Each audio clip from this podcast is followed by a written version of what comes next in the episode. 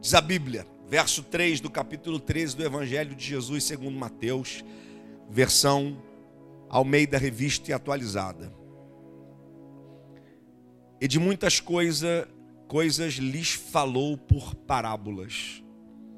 E dizia: Eis que o semeador saiu a semear. E ao semear, uma parte caiu à beira do caminho. E vindo as aves a comeram,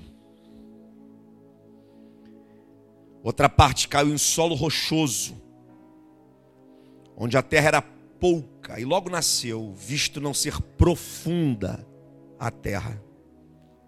Saindo, porém, o sol a queimou, e porque não tinha raiz, secou-se. Outra caiu entre os espinhos, e os espinhos cresceram e a sufocaram. Outra, enfim, enfim, repita comigo, enfim. Libera para quem está perto, seu enfim vai chegar. É aquele enfim que a gente até suspira. Enfim.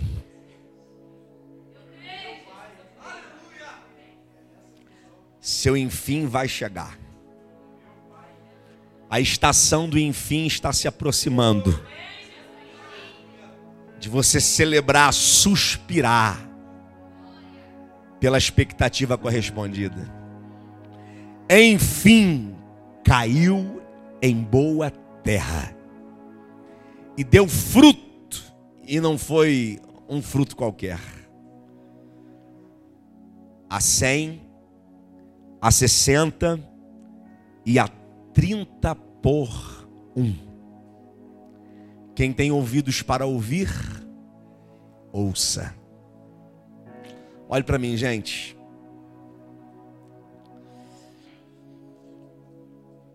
Essa parábola ela pode ser aplicada em inúmeros contextos. Jesus, por exemplo, está usando dessa alegoria para falar sobre evangelismo, a missão evangelística da igreja. O que é uma parábola, pastor?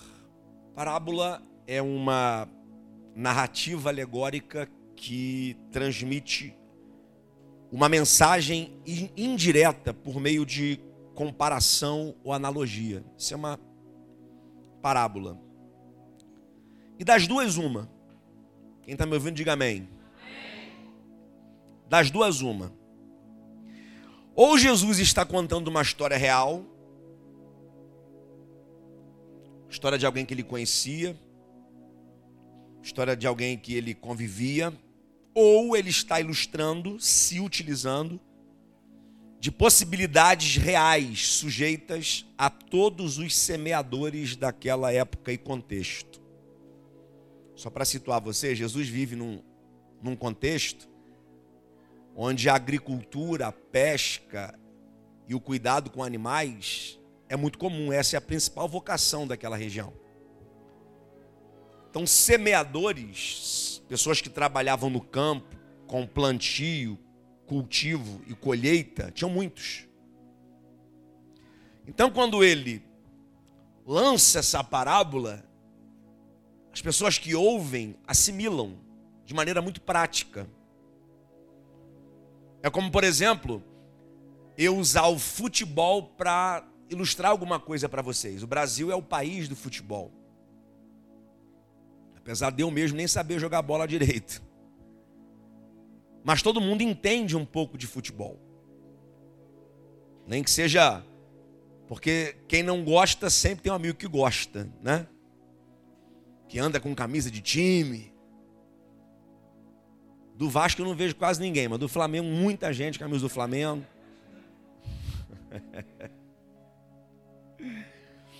A verdade aqui, gente, quem está me ouvindo, diga amém. A verdade aqui é que antes dessa história se tornar o pano de fundo para aplicar princípios e verdades referentes ao reino de Deus, ela é a verdade de muita gente que se identifica com essa jornada, marcada principalmente por perdas, frustrações e decepções. Quando Jesus conta, muita gente está se identificando com sementes desperdiçadas. Gente que investiu em lugares errados. Gente que investiu em ambientes errados. Gente que investiu em plataformas erradas. Gente que perdeu. Gente que se frustrou. Gente que se decepcionou.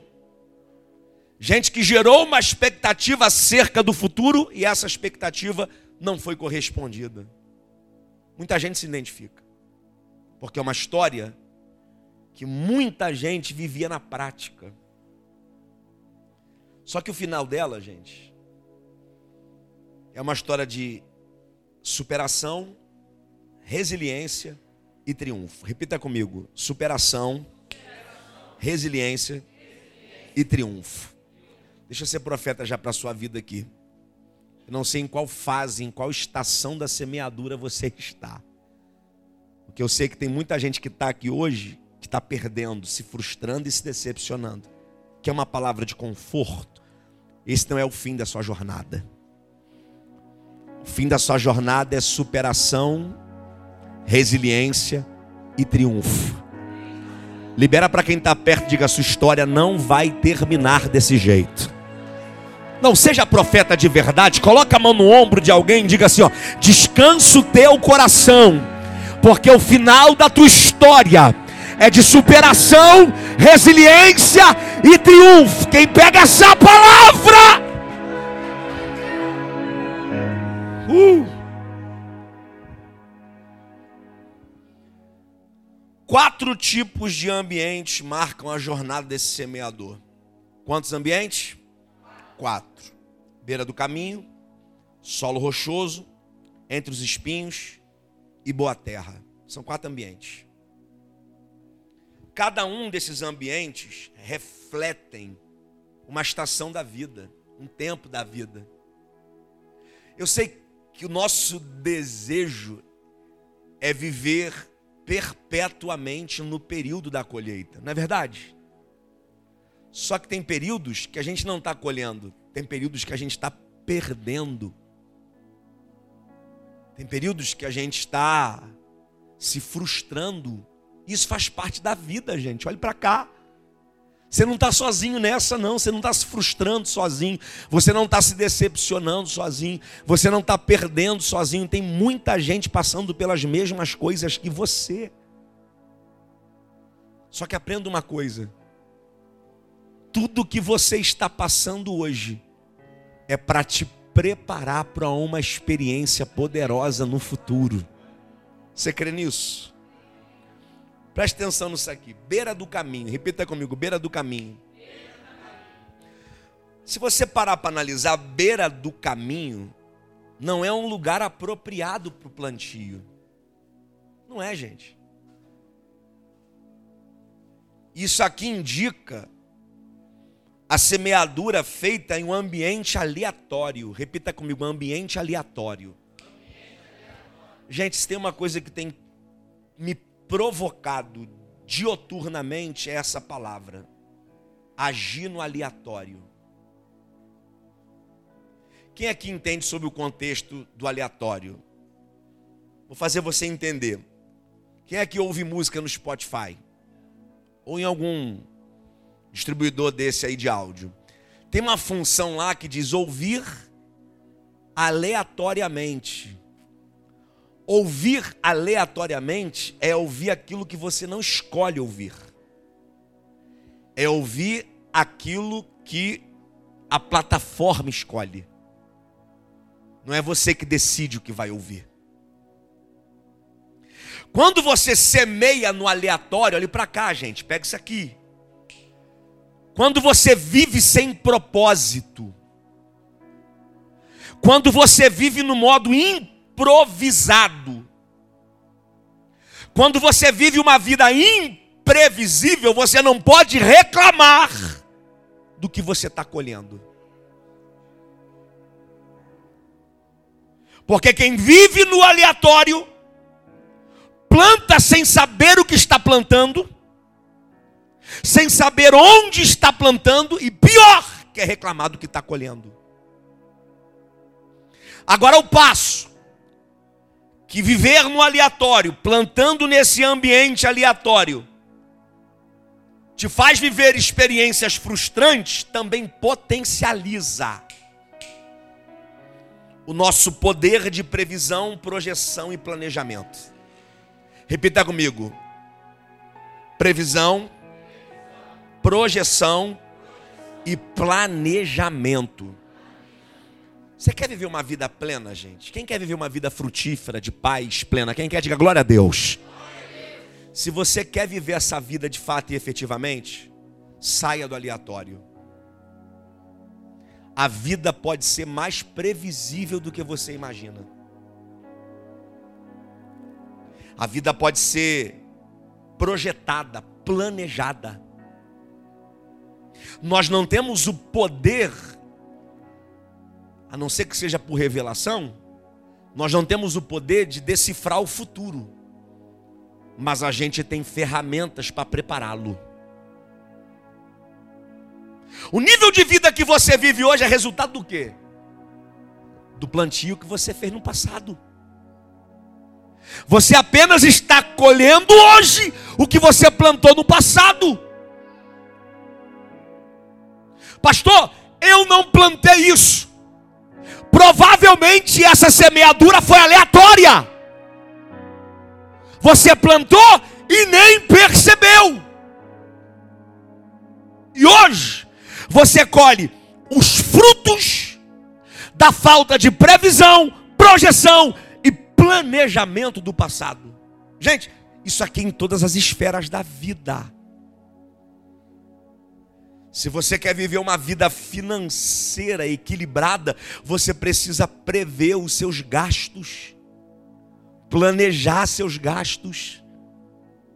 Você precisa ter uma vida de previsão com relação ao futuro. Ah, não, vamos gastar à vontade. E aí lá na frente a gente vê o que faz. Aí sabe o que acontece? Você se endivida. Entra no especial Gasta os três cartões de crédito que você tem. Nubank, Renner. Agora não é Renner, não, agora é meu cartão. Todo mundo que te liga oferecendo um cartão, você aceita. Ah, o limite é baixinho, está endividado com um monte de limite baixinho. 10 cartões de 900 reais endividam em 9 mil, irmão. Isso vira uma bola de neve. Já viu o tamanho da taxa de juros do rotativo?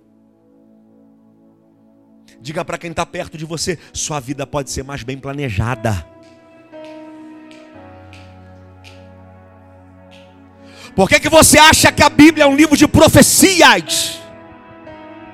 Já percebeu que a Bíblia fala muito sobre o futuro? Por que, que a Bíblia fala sobre o futuro? Para a gente se preparar para Ele. Quando a Bíblia diz assim, ó, breve Jesus voltará, é para que os discípulos de Jesus orem e vigiem, para que quando ele voltar, nos encontrem preparados para subir com ele. Primeiro conselho da noite para você: saia do aleatório, saia do improviso, saia do imprevisível. Eu digo isso nesse altar recorrentemente.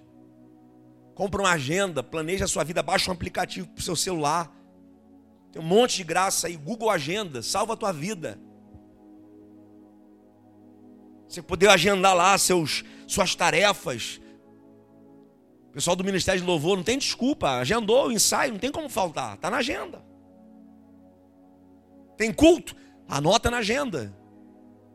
Entrevista de emprego, está na agenda. O dia da vitória está na agenda. Diga para quem está perto aí, se eu fosse você, colocava o dia da vitória na agenda. Eita! Uh!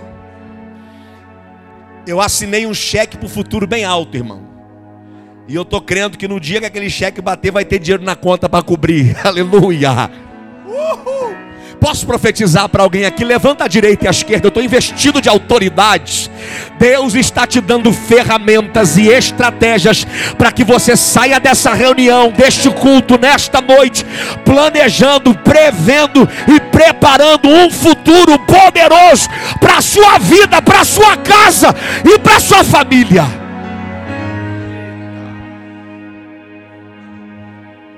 Vamos ser honestos, a vida planejada não é melhor? Viver pela fé, gente, não é viver na loucura, não, tá? Não, justo vive pela fé. Descansar no Senhor não é ser descansado. Viver pela fé não é viver como um louco. Pelo contrário, o que a Bíblia mais ensina é a gente viver uma vida planejada, remir o tempo. Vai construir uma torre? Calcula para que você não seja envergonhado, comece a obra e não termine. Segundo, solo rochoso. Repita comigo: ambiente, superficial. Eita, ambiente superficial. Você percebe que na parábola, o semeador lança no solo rochoso. Ele não sabe que é rochoso, ele só vê terra. Ele só vê a terra. E a Bíblia diz que essa semente germina e nasce rápido. Repita, nasce rápido.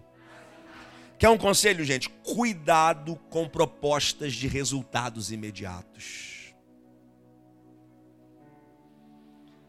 Porque geralmente tudo que te dá resultado imediato não te dá permanência. Geralmente tudo que te dá resultado rápido não te dá durabilidade e continuidade. Pensa numa palavra que eu amo, é esta: continuidade.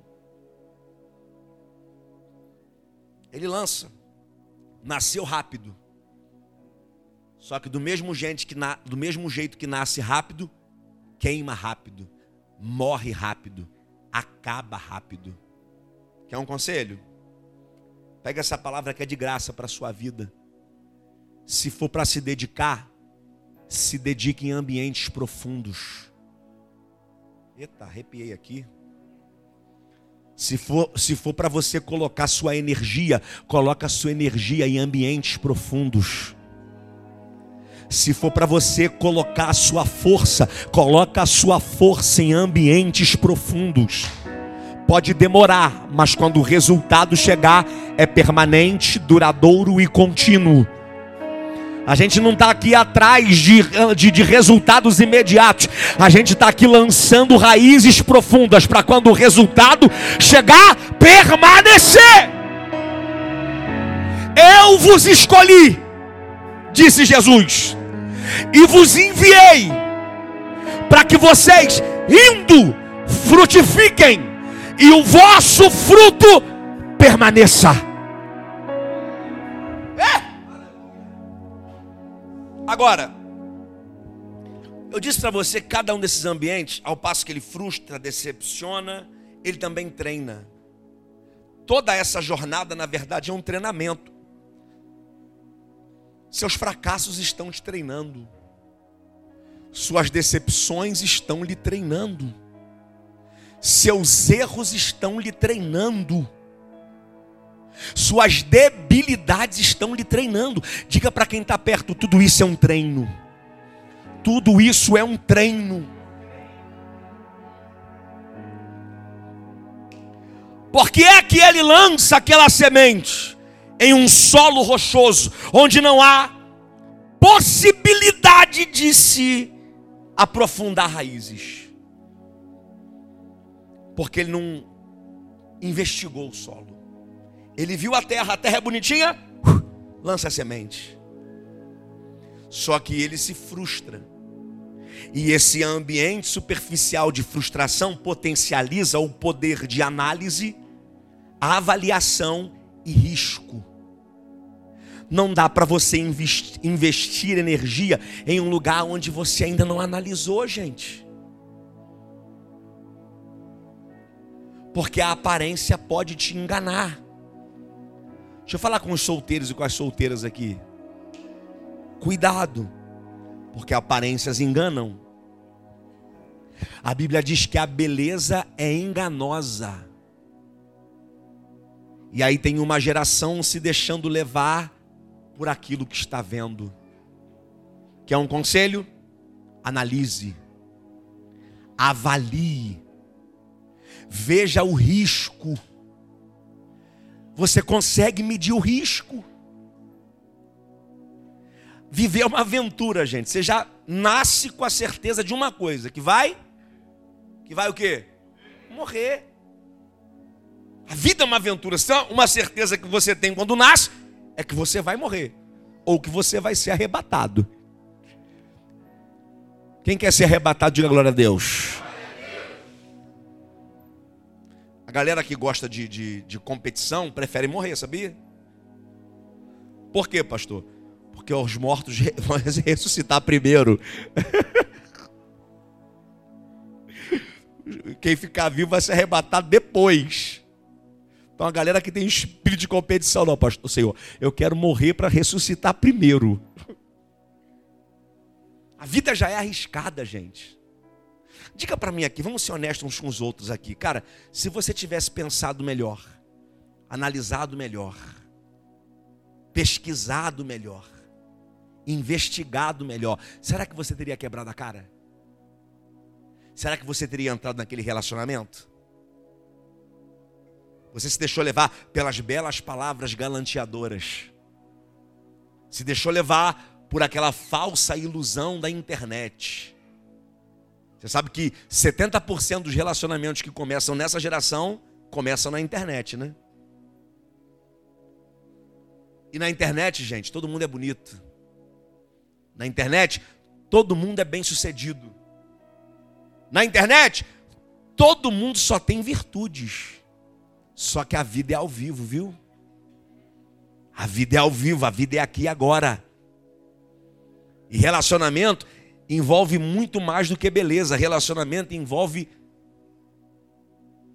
Gente, é uma complexidade de sentimentos que, se você não estiver preparado, escolha viver sozinho. Tá rindo, meu filho? É uma complexidade de sentimentos. Para começar no relacionamento, você tem que aprender a ceder os homens cederem sempre para as mulheres. Elas sempre vão ter razão. Chegou a suspirar, hein? Lá em casa quem manda sou eu. Só que a pastora manda em mim, não adianta nada, né?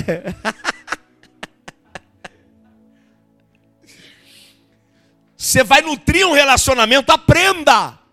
As mulheres sempre vão ter razão. E elas podem, não podem? Pode ou não pode, gente? Claro que pode. Aí do homem que falar que não pode aqui. Se você não tiver. Pre... Olha para cá, gente. Tô vendo uma geração de 12, 13, 14, 15 anos querendo namorar. Dá não, gente. Aqui eu não aprovo, não, viu? Se teu pai e tua mãe aprovam, eu não aprovo. Relacionamento com dor. Ó, primeiro, 12, 13, 14, 15 anos é a idade para você estudar para você aprender a obedecer, a obedecer seus pais, obedecer liderança, obedecer autoridade. Aí uma molecada aí querendo namorar com 12, 13, 14, 15 anos, namora para sofrer, aí se corta. Ai, eu estou sofrendo. Aí se corta todo. Você não tem maturidade, você não tem estrutura emocional e psicológica para se envolver com ninguém. Pior. Em 90% dos casos de relacionamentos nutridos antes do tempo, geralmente as meninas engravidam cedo, com 16, 17 anos. Qual é o casal de 16, 17 anos que tem estrutura para criar filhos? Eu tenho 40, irmão. Quando Estevão nasceu, eu pensei que eu ia enlouquecer os primeiros meses de vida do meu filho, e meu filho é saudável. Saudável. Era apenas a rotina paterna, a rotina diária de um pai. Acordar de madrugada, a criança chorando, você não sabe por quê. Teve um dia que eu acordei desesperado, a pastora já estava acordada, já não dormia mesmo, eu acordei do nada na madrugada, Estevão chorando. Eu comecei a chorar e falei: Senhor, eu não vou conseguir. Um velho de 40 anos, nem que o velho está bem, mas tem 40 anos, sem quase estrutura psicológica para suportar a pressão de ser pai. Aí uma molecada querendo, ah, meu Deus do céu vai ler livros, vai estudar, vai fazer curso, vai aprender a administrar a vida, para depois você aprender o que é uma família. Não coloque sua mão onde você não alcança. Viva a vida real. Viva hoje o agora. Se é para se frustrar, se frustra, mas aprenda com a frustração.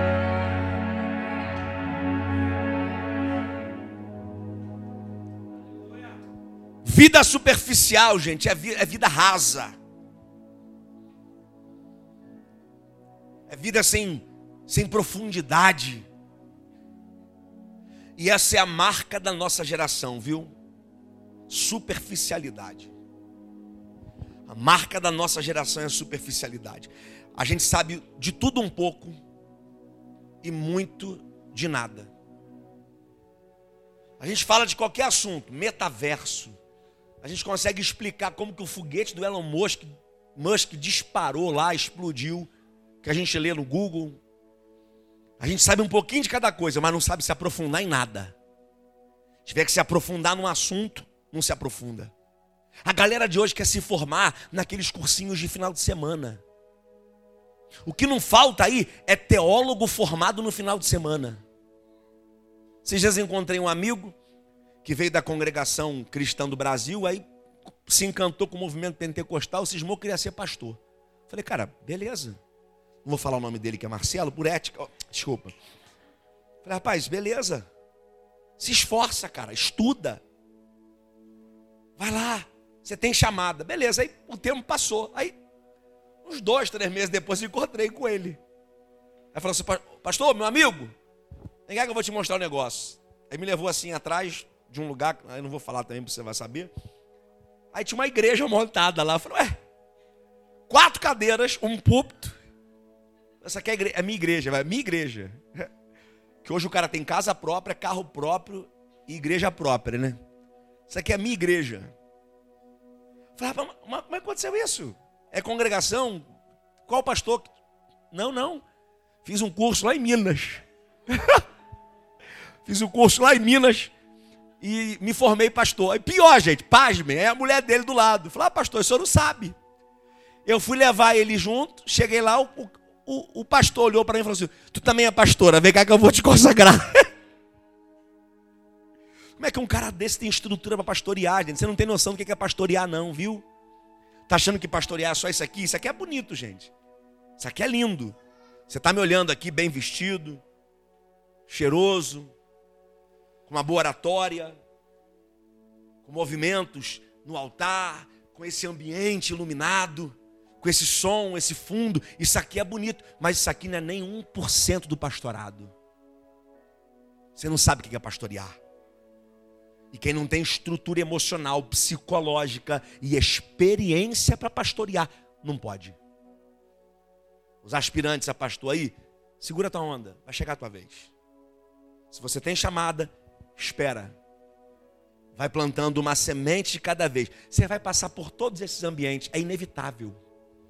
Você vai passar por ambientes de frustração, por ambientes de superficialidade, mas são fases, vão passar para que você chegue na boa terra. Você vai chegar na boa terra, espera. Diga para quem está perto: espera, sua hora vai chegar.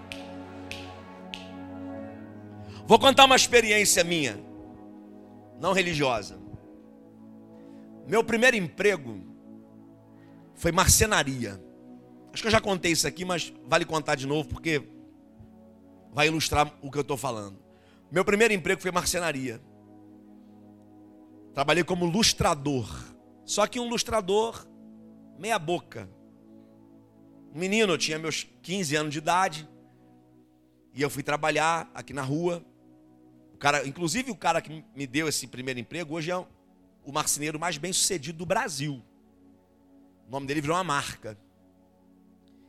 E aí comecei com ele, mas não, não, não evolui, não desenvolvi. Aí eu tinha um amigo que era marceneiro. E ele falou: Bruno, cara, lá na marcenaria tem uma vaga para lustrador profissional. Você quer? Eu falei: Eu quero, é. Óbvio. Ganha melhor. Trabalha menos. Eu vou lá e fui. Me apresentei aqui na marcenaria Oliveira Oliveira, aqui na Barra. Irmão, primeira semana de trabalho, uma obra na Barra da Tijuca, num condomínio chamado Golden Green, o maior condomínio com campo iluminado da América Latina. Só tem bilionário, só milionário. Eu fui trabalhando no apartamento dos donos do supermercado Guanabara, um casal de portugueses. O apartamento devia ter uns 600 metros quadrados, nunca vi um troço tão grande. E aí eu cheguei lá, primeiro, primeira, primeiros dois dias, arquiteto, enjoado, escolhendo cor de armário, verniz, e eu fiquei na minha, né? Beleza. Ah, isso aqui vai ser moleza. Terceiro, quarto dia de trabalho, escolheram o verniz, irmão. Tal de verniz PU. Falou aqui, ó, você vai invernizar essa parte de dentro aqui. Eu falei, beleza, deixa comigo, irmão. Eu dei umas três baforadas com aquele negócio. Eu não vi mais nada. Garganta fechou. Respiração acabou.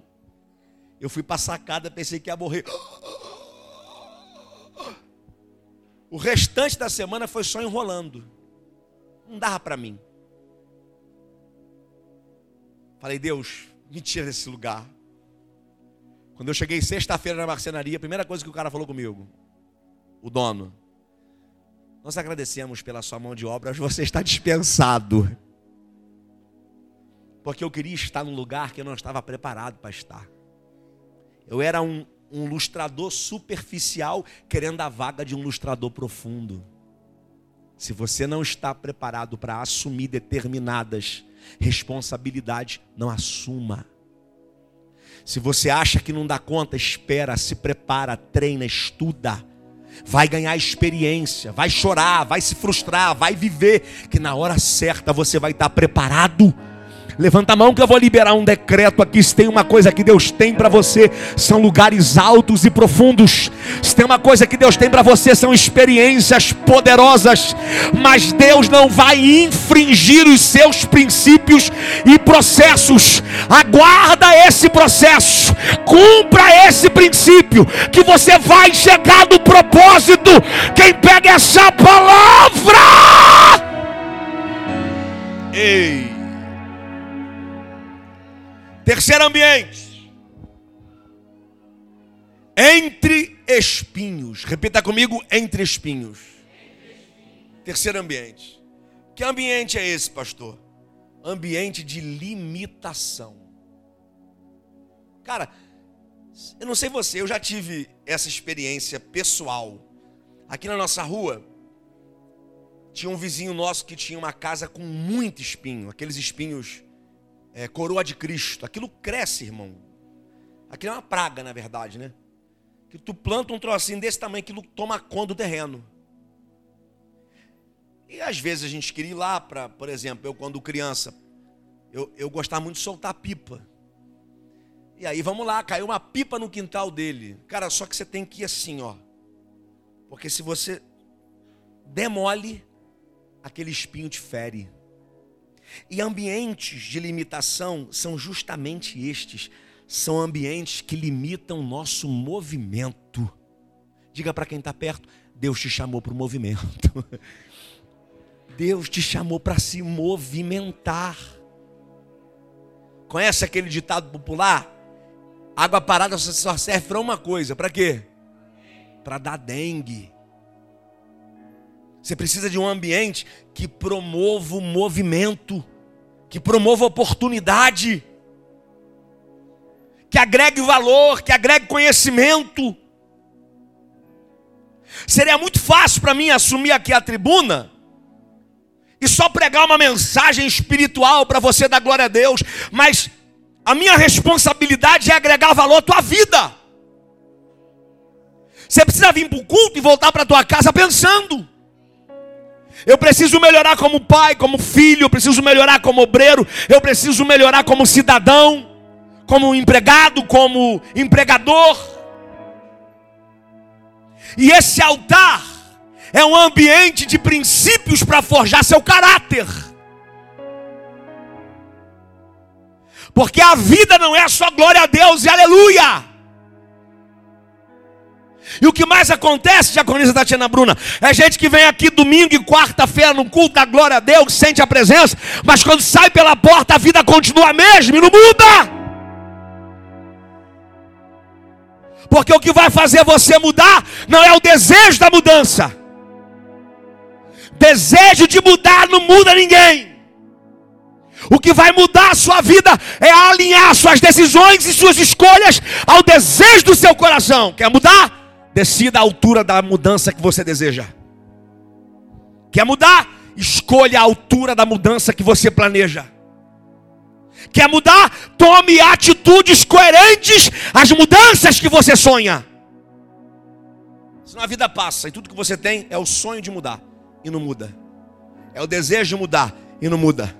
É o plano de mudar e não muda. Isso é em todas as esferas da vida, gente. E diga, diga comigo assim, ó, diga comigo, mudar dá trabalho. Mais uma vez, você já teve a oportunidade de mudar de casa? Quem já mudou de casa aqui? Eu já mudei umas três ou quatro vezes. Eu escrevi um livro falando disso. Quem aqui já leu meu livro? Levanta a mão. Quem quer ganhar meu livro de presente? Levanta a mão. Eu vou dar para vocês de presente depois do culto. Vou dar uma versão, uma versão digital para você, mas é para ler. Cara, não tem coisa mais trabalhosa do que a mudança. Dá um trabalho.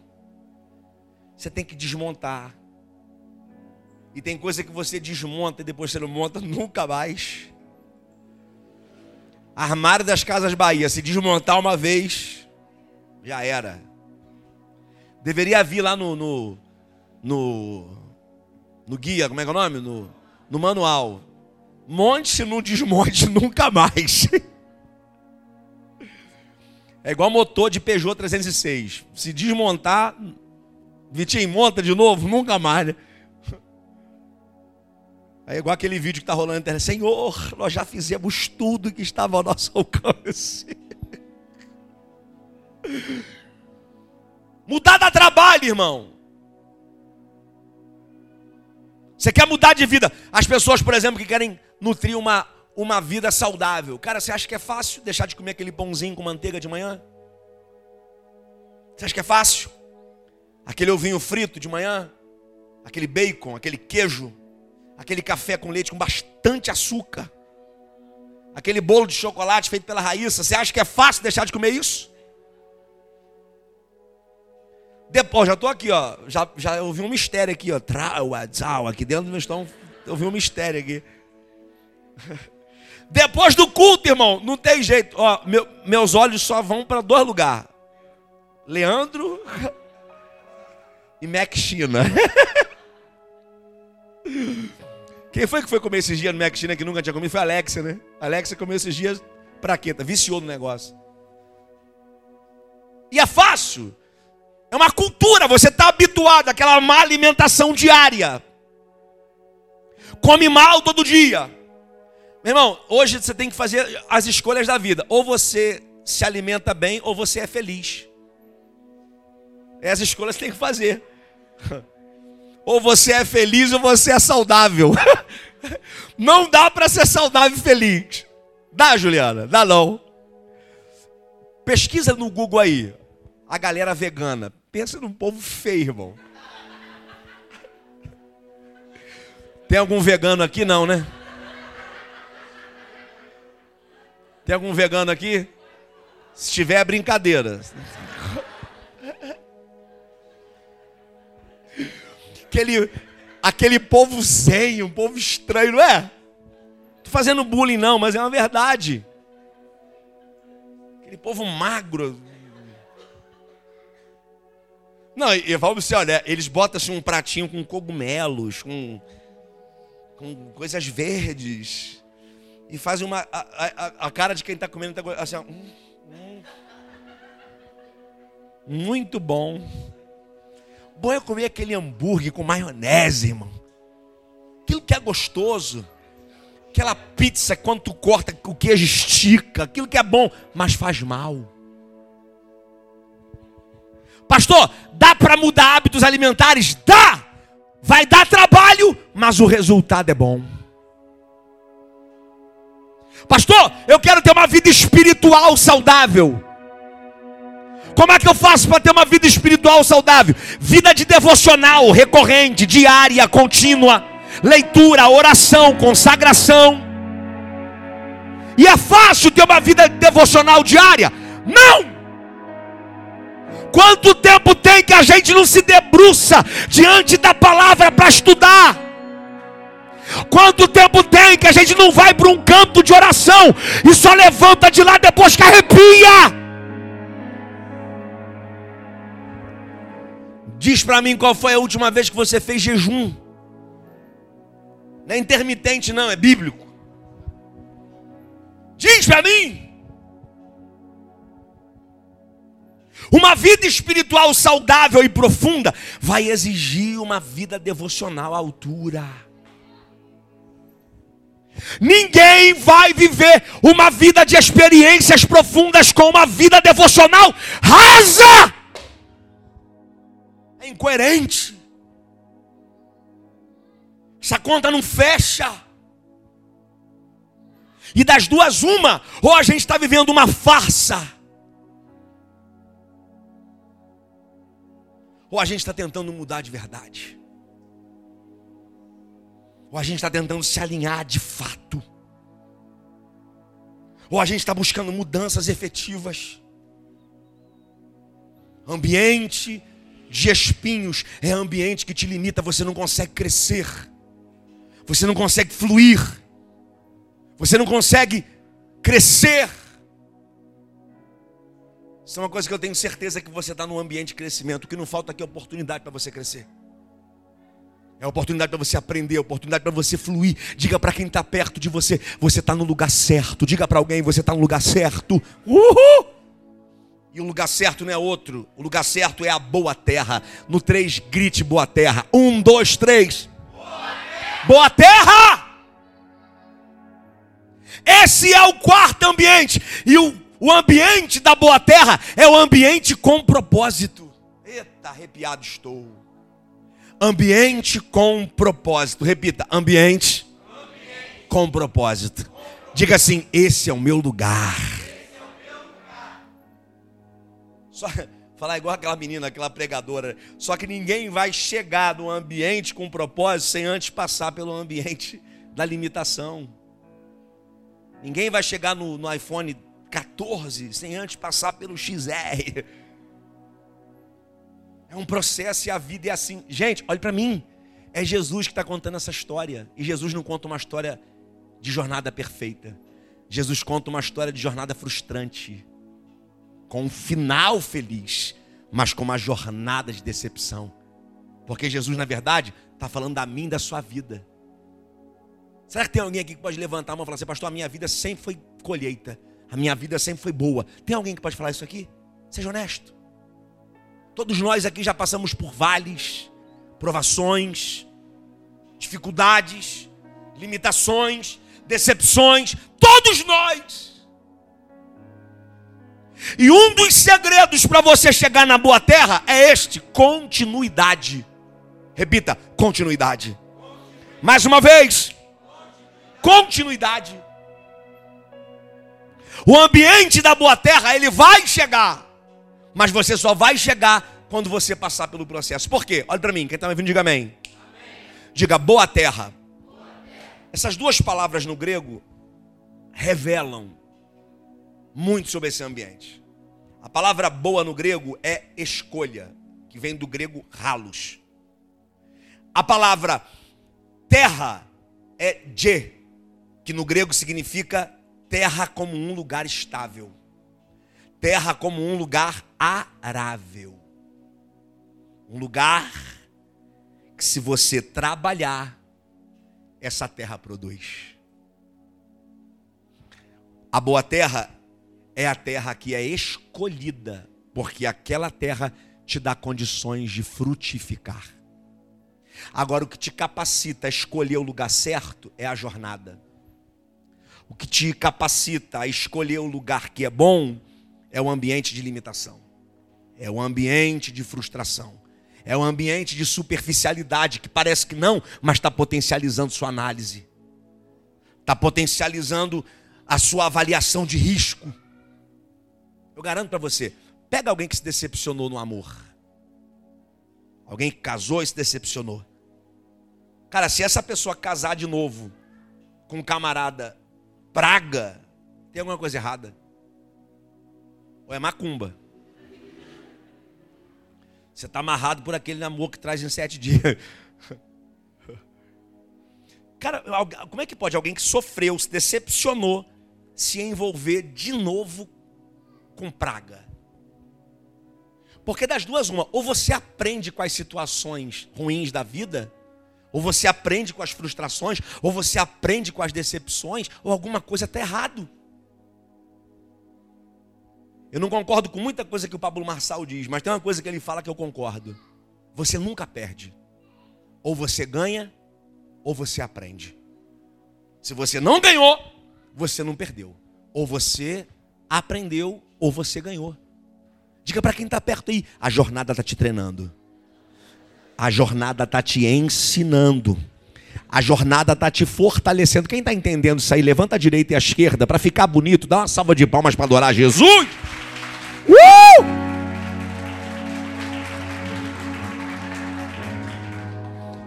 Eu encerro dizendo isso. Três princípios fundamentais para frutificar. Escreve aí. Três princípios fundamentais para frutificar. Primeiro, Escolher bem o ambiente onde você vai estabelecer suas raízes.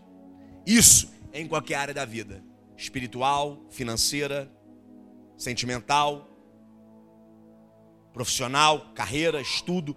Olha para mim. Você não tem certeza que é essa faculdade que você quer fazer? Não faça. Ah, não, pastor, eu vou entrar na faculdade, aí depois, de repente, eu gosto. Não é assim. Você está perdendo tempo. Você está investindo, gastando energia naquilo que você não tem nem certeza. Primeiro princípio é escolher bem o ambiente onde você vai estabelecer raízes. Deus não te chamou para uma vida superficial, te chamou para uma vida profunda. Logo, se você vai escolher um ambiente, escolha ambientes que suas raízes vão se aprofundar. Todo mundo que eu recebo como novo, novos membros aqui na igreja, o discurso é o mesmo. Eu sempre falo, cara, Irmã, que essa seja uma igreja para você permanecer. Que igreja? Tem um monte aí, tem um monte de igreja. Aqui do lado tem umas 20. Senão você vai acabar incorrendo no risco de entra em uma, sai, vai para outra, sai, vai para. E você não, não consegue colocar raízes profundas. E a verdadeira nutrição para o fruto está na profundidade que a raiz alcança. Quanto mais profundas são suas raízes, mais saudáveis são seus frutos. Quanto mais profundas são suas raízes, mais qualidade têm os seus frutos. Uma árvore que tem raízes profundas não frutifica o ano todo, mas quando frutifica, o fruto é excelente. Não é sobre frutificar todo dia, é sobre frutificar sempre. É sobre frutificar continuamente. Pode ser só na tua estação, mas você vai frutificar. Porque quem está vendo o outono arrancando suas folhas, não consegue enxergar o poder das suas raízes. Uh! raízes profundas. Primeiro princípio, escolha bem o ambiente onde você vai estabelecer suas raízes. Segundo princípio, continuar semeando, independente das colheitas frustrantes do passado. Cara, isso é a maior lição do texto. Primeira semente, beira do caminho, as aves comeram, frustração. Segunda semente, solo rochoso, nasceu, oh, coisa linda, morreu, secou, não tinha raiz, frustração. Terceira semente, entre os espinhos, ela não consegue crescer porque o espinho sufoca, limita, frustração. Cara, se é outro, chega de plantar. Chega de semear. Mas o nome disso é resiliência. Você pode ter se frustrado, se decepcionado e perdido quantas vezes for no passado, mas nenhuma das perdas do passado será capaz de frustrar as colheitas do presente e do futuro. Segundo princípio, continue semeando. Diga isso para alguém, continue plantando. Continue investindo, continue trabalhando, continue acreditando, continue tendo fé. E para a gente encerrar, terceiro princípio. Cuide de cada semente que você plantou. Isso aqui foi uma das lições que mais mexeu comigo e é por isso que eu deixei por último. Você percebe que Jesus conta uma parábola e ele tem a ideia exata do que aconteceu com cada semente. Ele sabe que uma, as aves do céu comeram. Você acha que as aves do céu comeram logo que a semente foi semeada? Não, gente. Ele lançou a semente, ela ficou ali. Em algum momento veio uma ave uh, e roubou aquela semente. Só que quem plantou estava por perto, cuidando da semente. Você precisa cuidar de cada semente que você plantou. Se o resultado for positivo ou negativo, você só vai saber se você estiver por perto cuidando de cada uma. A semente que ele planta no solo rochoso, ele viu nascer. Ele viu germinar, ele viu crescer, ele viu morrer, ele viu secar. Ele acompanhou todo o processo. Nasceu, germinou, nasceu, cresceu, secou e morreu. E ele sabe que secou e morreu. Porque enquanto não morre, ele podia acreditar. Ela vai dar fruto. Ela vai, ela vai, eu acredito. O que encerra o ciclo, olhe para cá. O que encerra o ciclo daquela semente é a morte. Morreu? Acabou a esperança. A semente entre os espinhos. Ele vê a semente crescer e ser sufocada. Esse é um princípio que você tem que levar para a vida. Eu, como pastor, por exemplo, eu trago isso para o ministério. Cara, eu acredito em cada um de vocês. Eu coloco expectativa em cada um de vocês. Eu não tenho o poder de saber quem é que vai e quem não vai. Não, aquele ali, cara, aquele ali tem carisma. Pô, aquele menino ali é, desen... é desenrolado. Aquele ali, aquele ali, ó, vai voar. E de repente não voa, de repente ele, ele morre. Uma semente que não dá certo. Mas eu preciso estar cuidando. Eu preciso estar por perto enquanto em mim tiver fôlego e enquanto nele tiver fôlego, eu preciso estar por perto. Eu só vou saber se uma semente produziu a 30, 100, 60, se ela deu fruto, se ela cresceu, se eu estiver por perto. Eu aplico isso para a vida pastoral, para os negócios, para a família. E você tem que aplicar isso à sua realidade. Não desacredite das sementes que você plantou. Não desacredite das pessoas que você investiu.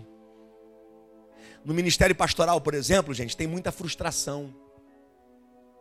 Muita gente que a gente investe e nos decepciona. Eu conto aqui na mão de cada um de vocês Faltariam dedos para contar a quantidade de pessoas que chegaram neste lugar, foram curadas, tratadas, forjadas, trabalhadas e foram embora, deixando só decepção. Imagine se eu fosse deixar de acreditar em você que está aqui. Você que chegou agora. Essa garotada nova que chegou aí com sangue nos olhos, faca no dente, pastor, vão fazer, vão acontecer. Imagine se eu fosse deixar de acreditar no seu potencial por causa daquelas sementes que morreram Eu preciso continuar acreditando em vocês. Que vocês vão dar certo. Que vocês não vão decepcionar, que vocês não vão frustrar, que vocês vão frutificar a 60, a 30 e a 100 por um. Bata no peito e diga, pastor, eu vou frutificar mesmo. Diga, eu não vou ser decepção, eu não vou ser a frustração, eu estou aqui para dar certo.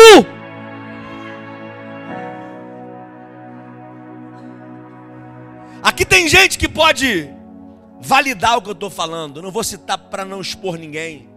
Mas aqui tem gente que se fosse outro já tinha desistido. E eu fiquei em cima. Vamos lá, rapaz, vai dar certo. Você vai, você vai crescer. Você tem chamada, você tem vocação. Sua vida vai mudar. Você vai ser orgulho para sua família. Você vai ser orgulho para sua esposa, para os seus filhos. E alguém está dizendo, pastor, vai não. Eu estou dizendo, vai sim. A minha expectativa em relação à sua vida não vai mudar por causa daqueles que me decepcionaram. Eu continuo acreditando que estou pastoreando uma geração que vai frutificar a 100, 60 e 30 por um. Você vai dar frutos para essa geração. E se você pega essa palavra, dá um pulo da sua cadeira, fica de pé para adorar. Oh.